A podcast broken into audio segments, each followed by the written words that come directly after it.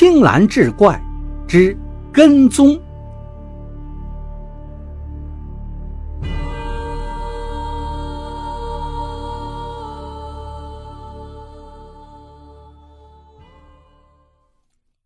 书接上文，原来见秦霜只有跟婆婆在家里，有个村里的二溜子便打起了秦霜的主意。有一次，二溜子撬开他家的门栓，爬上了他的床。如果不是秦霜奋力咬伤了那个人的手指，险些就被欺负了。这些天，秦霜到工地看碟子，总感觉回家的路上那个二溜子还在跟着他。于是汪浩说道：“我们平时啊就谈得来，他把这件事告诉我之后，我就主动提出送他回家，给他做个伴。送他回家之后，我就回到工地宿舍了。”哦，是这么回事啊！王经理一听，这才总算松了口气。这件事情之后，区主任以为王经理会责备他，可是王经理却说道。汪浩还小，有些事情呢，麻烦你多留意些。王经理的担心自有他的道理。汪浩毕竟年轻，自理能力比较差，如果跟秦霜接触多了，这青年男女之间的事儿，谁又能说得好呢？六月的天，说下雨就下雨，这是水电站施工最困难的时节。这天早上。工程团得到一个坏消息，山上的岩石崩塌了，将高压线路砸断，而且通往县城的道路也被阻断了。这条路可是通道外面的唯一通道，交通枢纽断了，人出不去，车也进不来，这个地方几乎是与世隔绝。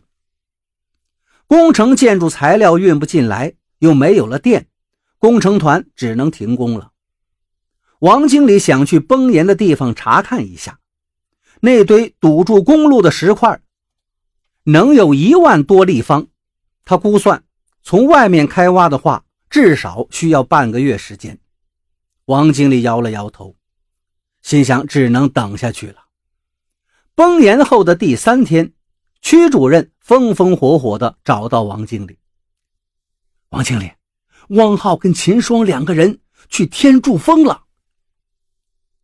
原来崩岩后，工程团的人都闲了下来，区主任就注意到汪浩又跟秦霜粘在一起，有时候一天去秦霜家里好几次，区主任心里就泛起了嘀咕，就对汪浩多了几分关注。今天汪浩又去秦霜家，过了一个多小时才回到工地宿舍，换了双旅游鞋就又出去了。区主任见汪浩有些反常，就跟着他，想看看他们到底做了什么。最后，他看见汪浩跟秦霜两个人朝天柱峰方向去了，就赶紧回来向王经理报告。王经理一听两个年轻人去天柱峰了，顿时吓了一跳。天柱峰是这里的最高峰，王经理考察电站位置时曾去过一次。那里只有采药人顺着山脊爬出的一条小路能行走，山高路陡，两边都是悬崖，稍不留神就可能跌下去粉身碎骨。王经理上次去的时候就吓得浑身直冒冷汗，而且这几天一直在下雨，山陡路滑，这就让他更加担心了。这一男一女上天柱峰干什么呢？汪浩这小子可是从没有爬过山呢，要是出点意外，我怎么跟人家大人交代呀？王经理于是叫上区主任一起追了上去。到了天柱峰脚下，王经理就看到两个身影已经爬到半山腰了。区主任刚想大声叫住他们，王经理阻止了他，他怕大声一喊，两个年轻人一分心，再发生危险。于是就跟区主任悄悄地跟在后面爬了上去。过了一个多小时，王经理跟区主任终于气喘吁吁的也爬上了天柱峰。天柱峰虽然险峻，但是峰顶却是一块平地。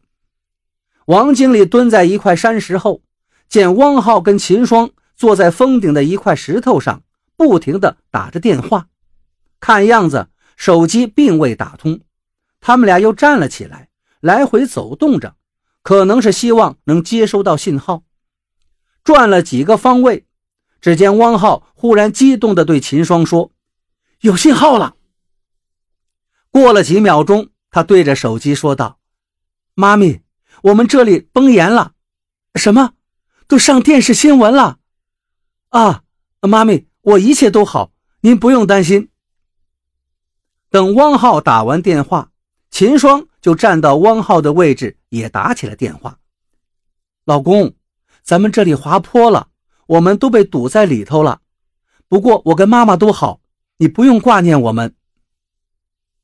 听到这儿，王经理激动地站了起来。他没想到，两个年轻人是来这打电话的，给他们的亲人报平安。秦霜跟王浩此时突然看到了王经理，他们也吓了一跳。汪浩解释道：“王经理，秦霜说这里有时候会有一些手机信号，我就求他带我过来。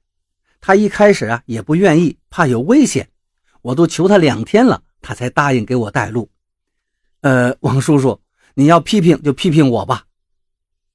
王经理听了，摇了摇头，把手伸向了汪浩：“这个过会儿再说，你先把你的电话借我用一下，我也要给家里人报个平安。”